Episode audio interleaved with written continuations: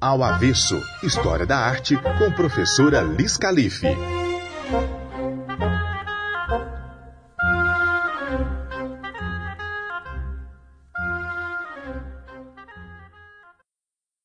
Olá, avessados e avessadas, sejam bem-vindos para mais um Ao Revés da Obra. Eu sou a professora Lisandra, mais conhecida como Liz Calife, e hoje é dia de leitura.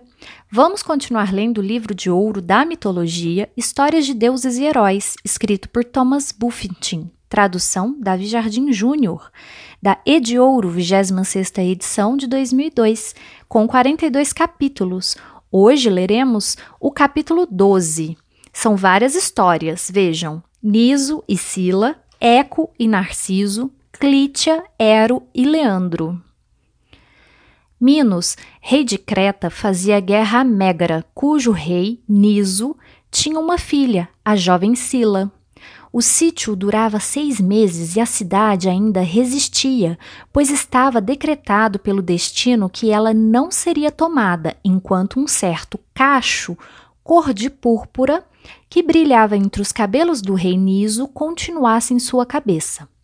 Havia nas muralhas da cidade uma torre que dominava a planície onde Minos e seu exército estavam acampados. E Sila costumava ir a essa torre contemplar as tendas do exército inimigo.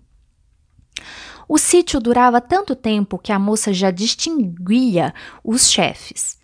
Mitros, em particular, despertava sua admiração com seu porte gentil, ostentando o elmo e o escudo. Sua agilidade, combinada com a força em lançar o dardo, sua maneira de distender o arco que o próprio Apolo não faria mais graciosamente, quando, porém, ele deixava o elmo e, envergando as vestes de púrpura, cavalgava o ginete branco ricamente ajaezado que mordia o freio com a boca espumejante, a filha de Niso mal conseguia conter-se. Sentia por ele uma admiração frenética. Invejava as armas que ele segurava, as rédeas que sustentava. Tinha vontade de ir, se fosse possível, procurá-lo através das fileiras inimigas. Sentia o impulso de lançar-se da torre no meio do acampamento de Minos, ou de abrir-lhes as portas da cidade, ou de fazer qualquer coisa que lhe desse satisfação. Sentada na torre, assim falava consigo mesma. Não sei se devo lamentar ou regozijar-me com esta triste guerra. Lamento que Minos seja nosso inimigo, mas regozijo-me com qualquer coisa que o traga à minha vista. Talvez ele esteja disposto a nos conceber a paz e tomar-me como refém. Eu voaria, se pudesse, para pousar em seu acampamento e dizer-lhe que nos entregamos à sua mercê. Mas trair meu pai, não antes nunca mais tornar a ver Minos. No entanto, não há dúvida de que é bem certo que, às vezes, não há coisa melhor para uma cidade que ser conquistada quando o conquistador é clemente e generoso. Minos, sem dúvida, está com a razão. Acho que seremos vencidos, e se tal deve ser o desfecho, por que não lhe abrir as portas da cidade em vez de deixar que isso se faça pela guerra? Seria preferível evitar a demora e a carnificina. E se alguém matasse Minos? Ninguém certamente teria coragem de matá-lo. É possível, contudo, que alguém o fizesse por ignorância sem conhecê-lo. Vou entregar-me a ele, tendo meu país como dote e por fim a esta guerra. Mas como? As portas estão guardadas e meu pai tem as chaves. Somente ele se interpõe no meu caminho. Oxalá quisessem os deuses levá-lo. Mas por que pedir aos deuses para fazer tal coisa? Outra mulher amando como amo afastaria com suas próprias mãos qualquer obstáculo que interpusesse no caminho do seu amor. E pode outra mulher fazer mais do que eu? Desafiarei ferro e fogo para conquistar o que desejo. Mas não há necessidade de ferro e fogo. Preciso apenas de madeixa, da madeixa cor de púrpura de meu pai. Mais preciosa para mim do que o ouro. Isso me dará tudo o que eu quero. Enquanto a jovem assim refletia, a noite chegou, e em breve todo o palácio estava mergulhado no sono. Sila entrou no aposento do pai e cortou a madeixa fatal. Depois saiu da cidade, entrou no acampamento inimigo, pediu para ser levada à presença do rei e assim a ele se dirigiu. Sou Sil Sila, filha de Niso. Entrego-te meu país e a casa de meu pai.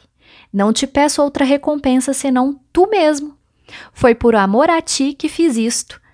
Aqui está a madeixa cor de púrpura, com isto eu te entrego meu pai e seu reino. Estendeu o braço com o despojo fatal, mas Minos recuou e não quis tocá-lo. Os deuses te destruam, mulher infame! exclamou desgraça de nosso tempo, que nem a terra nem o mar te deem um lugar de repouso. Minha Creta, onde o próprio Jove foi criado, não será poluída com tal monstro. Dito isto, deu ordens para que fossem oferecidas condições razoáveis à cidade conquistada e que a frota partisse imediatamente da ilha. Sila ficou desesperada. Homem ingrato! exclamou. É assim que me abandonas? Eu que te dei a vitória, que sacrifiquei por ti meu pai e minha pátria? Sou culpada, confesso, e mereço morrer, mas não por tuas mãos. Quando os navios se afastaram do litoral, ela se atirou à água e, agarrando-se ao leme do, do, barco que transportava Minos, foi levada como companheira indesejável de viagem. Uma águia marinha voando bem alto era seu pai, que havia tomado aquela forma. Vendo-a, lançou-se sobre ela e feriu-a com um bico e com as garras. Aterrorizada, ela largou o navio e teria se afogado no mar se uma divindade piedosa não a tivesse transformado em uma ave.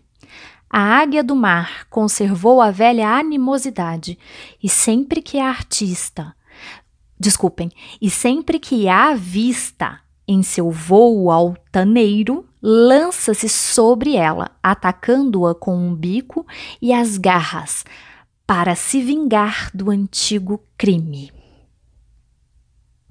Eco e Narciso Eco era uma bela ninfa, amante dos bosques e dos montes, onde se dedicava às distrações campestres. Era favorita de Diana e acompanhava em suas caçadas.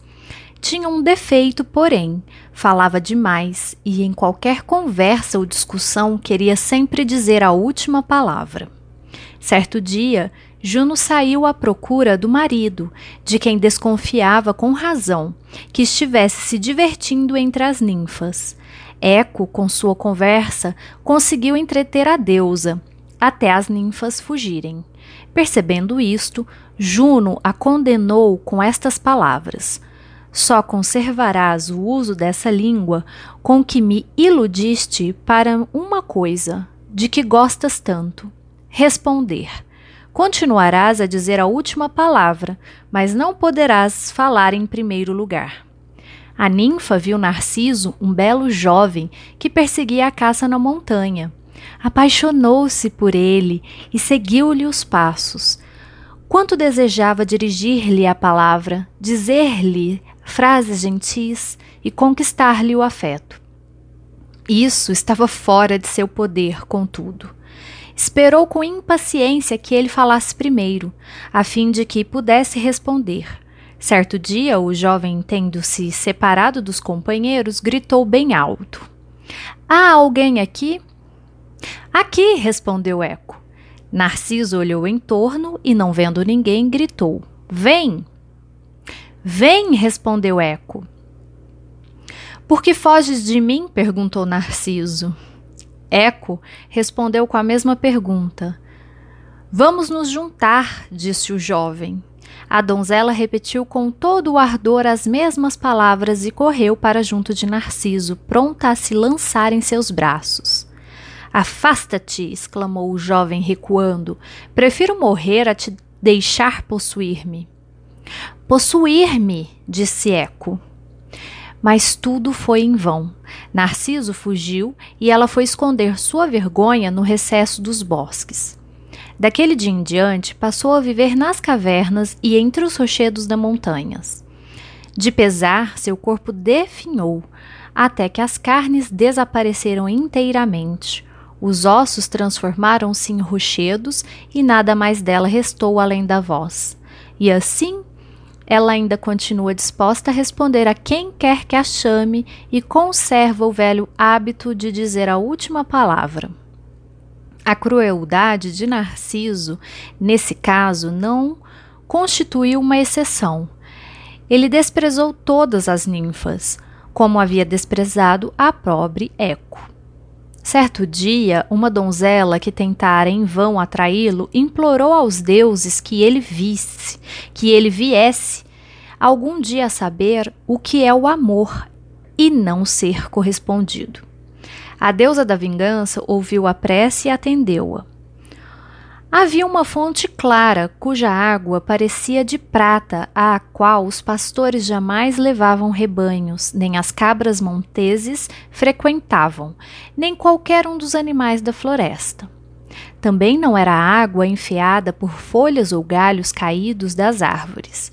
A relva crescia viçosa em torno dela e os rochedos a abrigavam do sol. Ali chegou um dia Narciso, fatigado da, ca da caça e sentindo muito calor e muita sede. Debruçou-se para desalterar-se, viu a própria imagem refletida na fronte, na fonte, e pensou que fosse algum belo espírito das águas que ali vivesse. Ficou olhando com admiração para os olhos brilhantes, para os cabelos anelados, como os de Baco ou de Apolo o rosto oval, o pescoço de marfim, os lábios entreabertos e o aspecto saudável e animado do conjunto. Apaixonou-se por si mesmo. Baixou os lábios para lhe dar um beijo e mergulhou os braços na água para abraçar a bela imagem. Esta fugiu com o contato, mas voltou um momento depois, renovando a fascinação. Narciso não pôde mais conter-se. Esqueceu-se de todo da ideia de alimento ou repouso, enquanto se debruçava sobre a fonte para contemplar a própria imagem. Por que me desprezas, belo ser? perguntou o suposto espírito. Meu rosto não pode causar-te repugnância. As ninfas me amam, e tu mesmo não pareces olhar-me com indiferença. Quando estendo os braços, fazes o mesmo, e sorris quando te sorrio, e respondes com acenos aos meus acenos.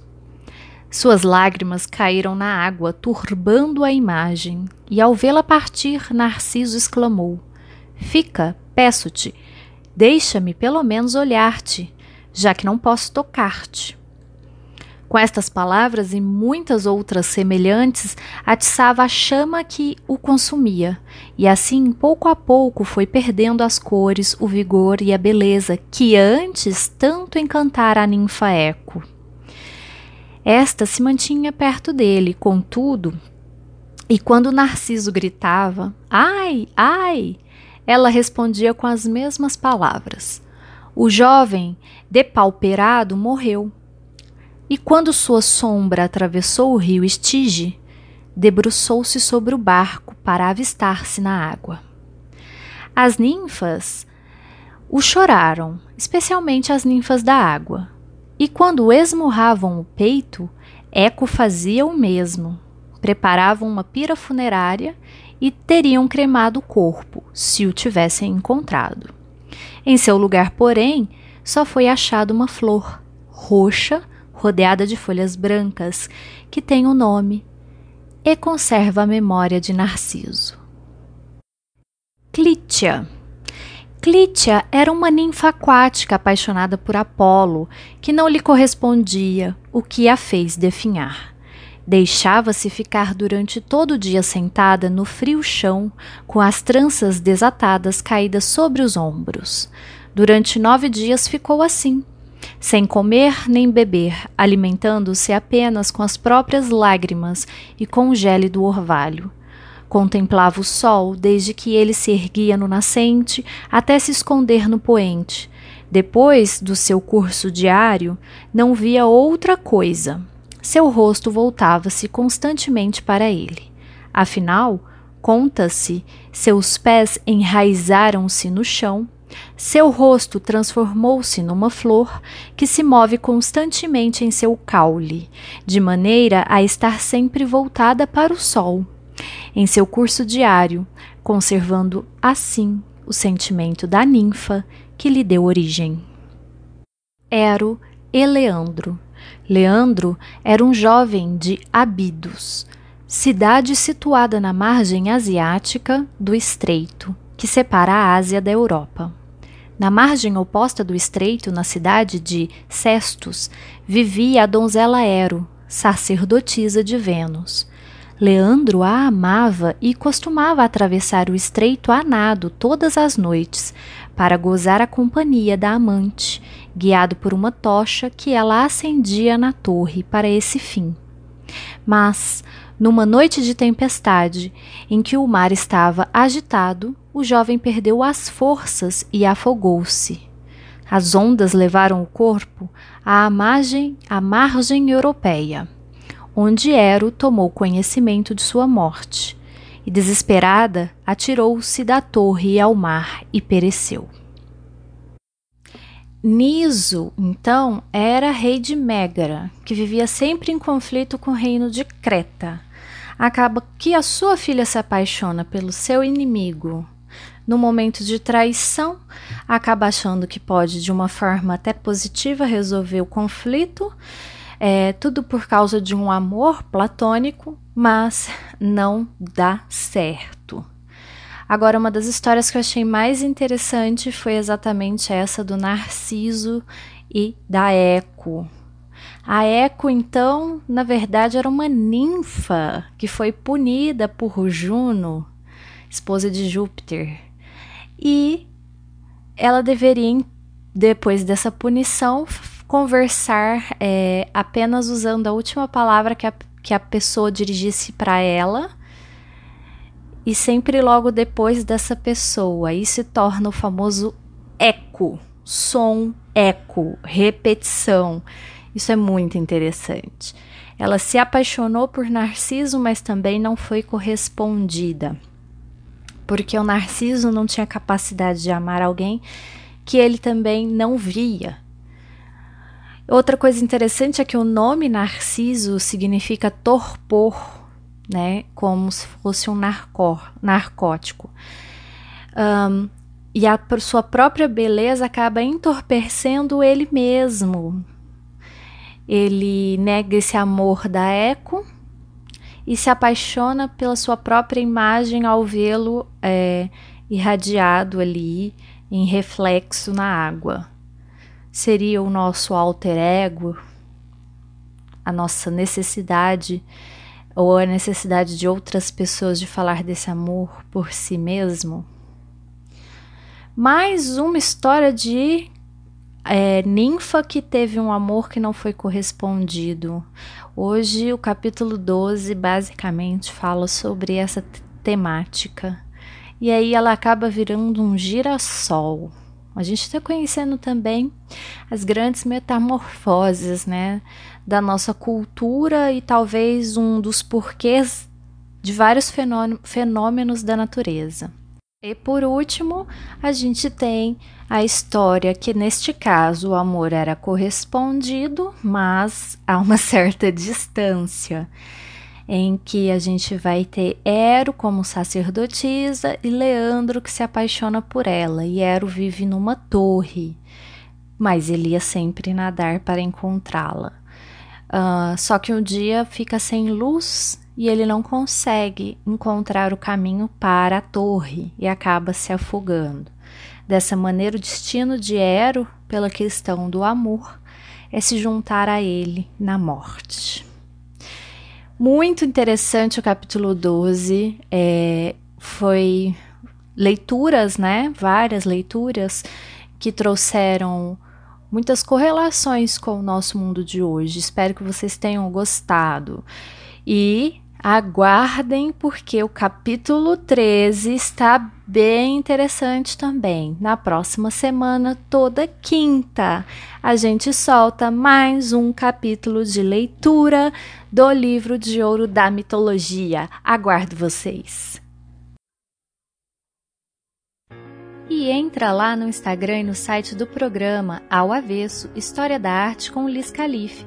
Deixe seu comentário. Vamos dialogar nesse período de distanciamento social.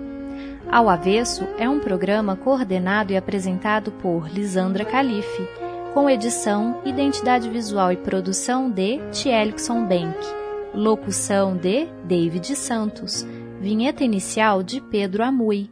Vinheta de créditos criada por Jonas Neto e produzida por Rafael Castro.